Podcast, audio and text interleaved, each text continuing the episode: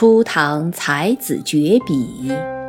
千古第一骈文《滕王阁序》，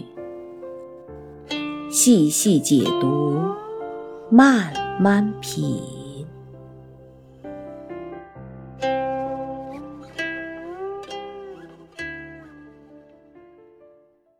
我们今天开始重新讲初唐才子的绝笔。千古第一骈文《滕王阁序》这篇古文，我们在半年前讲过，当时大家听了之后反响都很热烈，我自己也很激动。其实哈，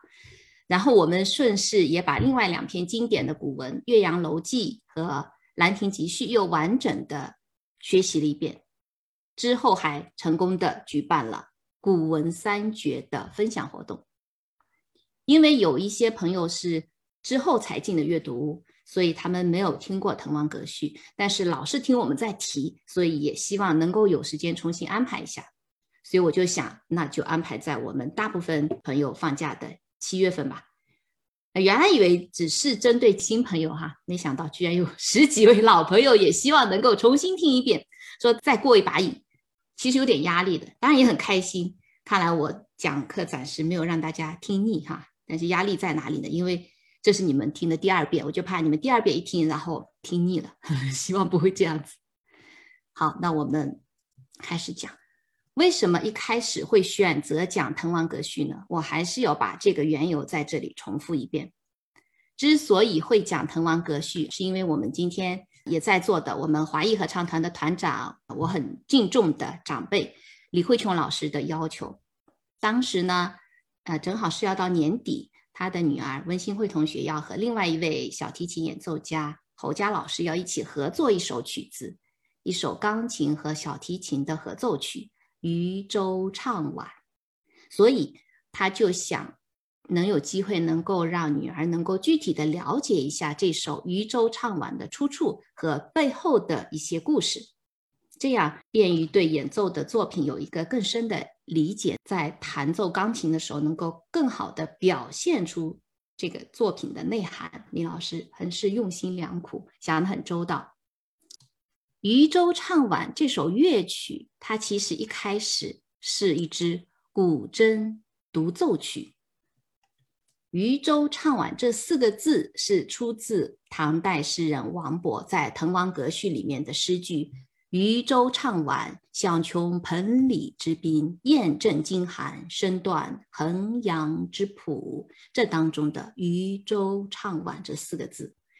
这句诗是非常形象的表现了江南水乡在夕阳西下的时候，在这个傍晚的美好的景色当中，渔舟归航，江面歌声四起的一幅很动人的画面。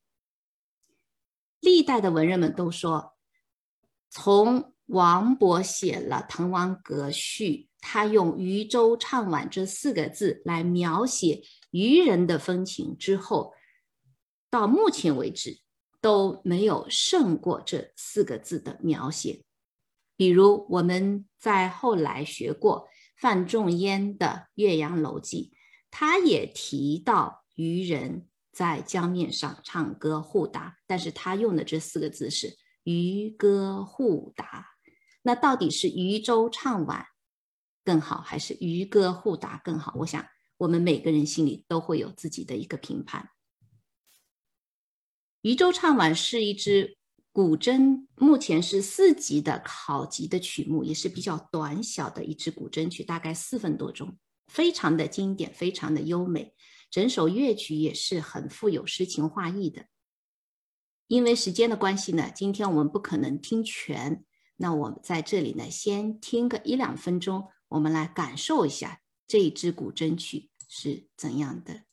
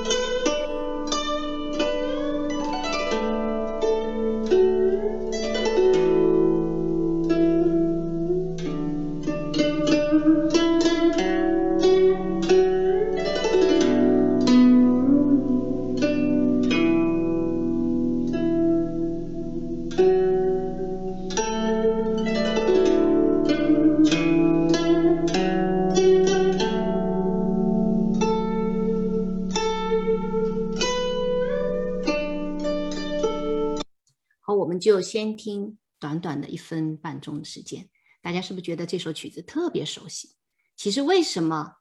我们很熟悉，特别是对于年长的朋友们更熟悉？后面也还有一个原因，我到时候会再告诉大家，为什么比别的古筝曲更为国人所了解、所熟悉。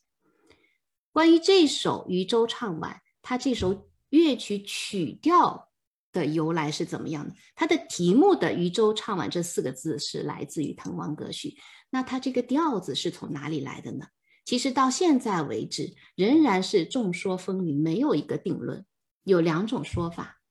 一种呢认为这是三十年代中期的时候，由古筝家娄树华他根据明代、清代的古曲《归去》来进行改编的。另外有一种说法呢是说，是山东的古筝家金卓南，他早年的时候把他自己家乡山东的一些民间传统的曲目双板、三环套日和。流水基石这些乐曲放在一起改编而成的。那金卓南是谁呢？他还有个名字叫金奎生，是秋浦居士。他是清末的一名秀才，他是一位古筝演奏家。不管到底是由谁改编，由谁写的，这首古筝曲是二十世纪三十年代以来在中国流传最广、影响最大的一首。古筝独奏曲也是受中外音乐界公认的一首很有名的古筝曲。后来呢，就由这个古筝曲又改编为高胡的曲目、古筝二重奏、小提琴独奏以及长笛的独奏，还有小提琴和钢琴的合奏。小提琴曲的《渔舟唱晚》是由谁写的呢？它是由建国以后著名的音乐家黎国权先生改编创作的。他一改编以后，这首小提琴曲也就在全世界范围内得以广泛的流传。我们现在都很熟悉的、耳熟能详的小提琴演奏家，像吕思清、盛中国、于丽娜这些报得出名字的中国的小提琴演奏家，都曾经在台上表演过这首曲子。然后到了一九八四年，这首曲子又改编成电子琴曲，中央电视台就节选了它当中的一分多钟的时间作为天气预报的背景音乐，用了三十多年没有变。所以，为什么我们国人年长一点的朋友对这首曲子，特别是那个片段特别特别熟悉，是因为它也许是全世界。所有电视栏目当中，到目前为止播放时间最长的背景音乐，用了三十多年，所以我们一听就觉得，哎，我好像哪里听过。今天呢，我也给大家分享一下小提琴家侯佳老师和李老师的女儿温馨慧同学他们的小提琴和钢琴的合奏《渔舟唱晚》。那同样也是因为时间的关系，我只是选了很短一两分钟的时间啊，我们来欣赏一下。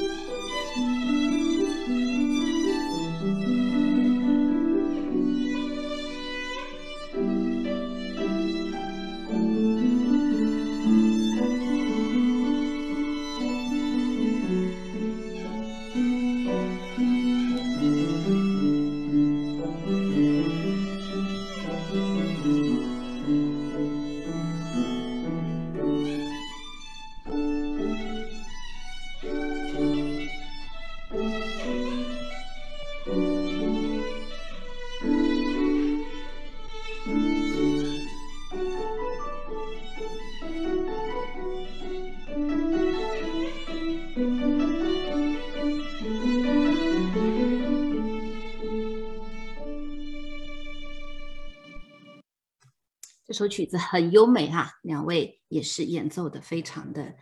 用心用情，我呢也非常有幸的亲耳聆听到他们的合奏。既然这首渔舟唱晚是因为《滕王阁序》当中的一句话而起名的，那我们就正好来借此机会来了解一下，来学习一下这篇著名的旷世之作《滕王阁序》。它其实除了“渔舟唱晚”这四个字这个词出自《滕王阁序》当中，它另外有一句话更加有名，我们大家都很熟悉。落霞与孤鹜齐飞，秋水共长天一色。之前我把这篇文章的全文已经发给大家。我想我们在半年前第一次讲《滕王阁序》的时候，大家刚拿到这篇文章的时候，我相信有很多的朋友看了之后是其实心里面还是打鼓的，因为那么大的一。一个篇幅七百七十三个字，而且里面有很多生僻的字眼，有很多我们现在不太用的词句，内心可能对这篇骈文是很拒绝的，和我们之前在阅读课上讲的一些短诗短词那些风格是完全不一样的。而且记得当时也有一位朋友说，他说啊，好啊，我们讲古文，我把我小孩叫来一起听。他的小孩也是在美国出生长大的，他说他在中文学校学过一点中文。然后我当时就说：“我说如果他之前没有接触过古诗词，那确实是不着急，因为对于小孩子来说，一下子来那么一大篇很难懂的那么一个门料的话，可能会太沉太重，特别是对古文没有怎么接触的人，我担心小孩子一上来就接触《滕王阁序》，从此会对中国的古文心里面会有一个阴影啊，因为本来汉字就很难学。”很难写这一大篇，我就怕把小孩子给吓坏。但是今天既然有很多已经听过一遍《滕王阁序》讲解的老朋友，要求再重新来听第二遍，那我相信你们应该是在学完了第一遍以后，对这篇文章的风采是非常的认可。这确实是一篇非常值得好好的一字一句去。读懂、去理解、去吃透的骈文，因为这个是骈文当中的经典。在这篇文章里面，它的典故运用到了极致。毫不夸张的说，如果我们真的很深度的了解了、熟悉了、吃透了这七百七十三个字的《滕王阁序》，那么我们对于天文、对于地理、对于历史、对于文学这些知识，都会有一个很大的提升，在座的应该有好多位朋友已经通篇念过一遍《滕王阁序》啊，我想大家应该有感觉，它其中真的每一句都是宝。虽然很多朋友今天是来听第二遍，但是温故而知新，我想在第二遍学习结束以后，大家对于骈文的理解，对于古诗词的理解，还会有一个更大的一个飞跃才完成。讲《滕王阁序》是一种很好的享受，我希望我们学《滕王阁序》也是一种很好的享受。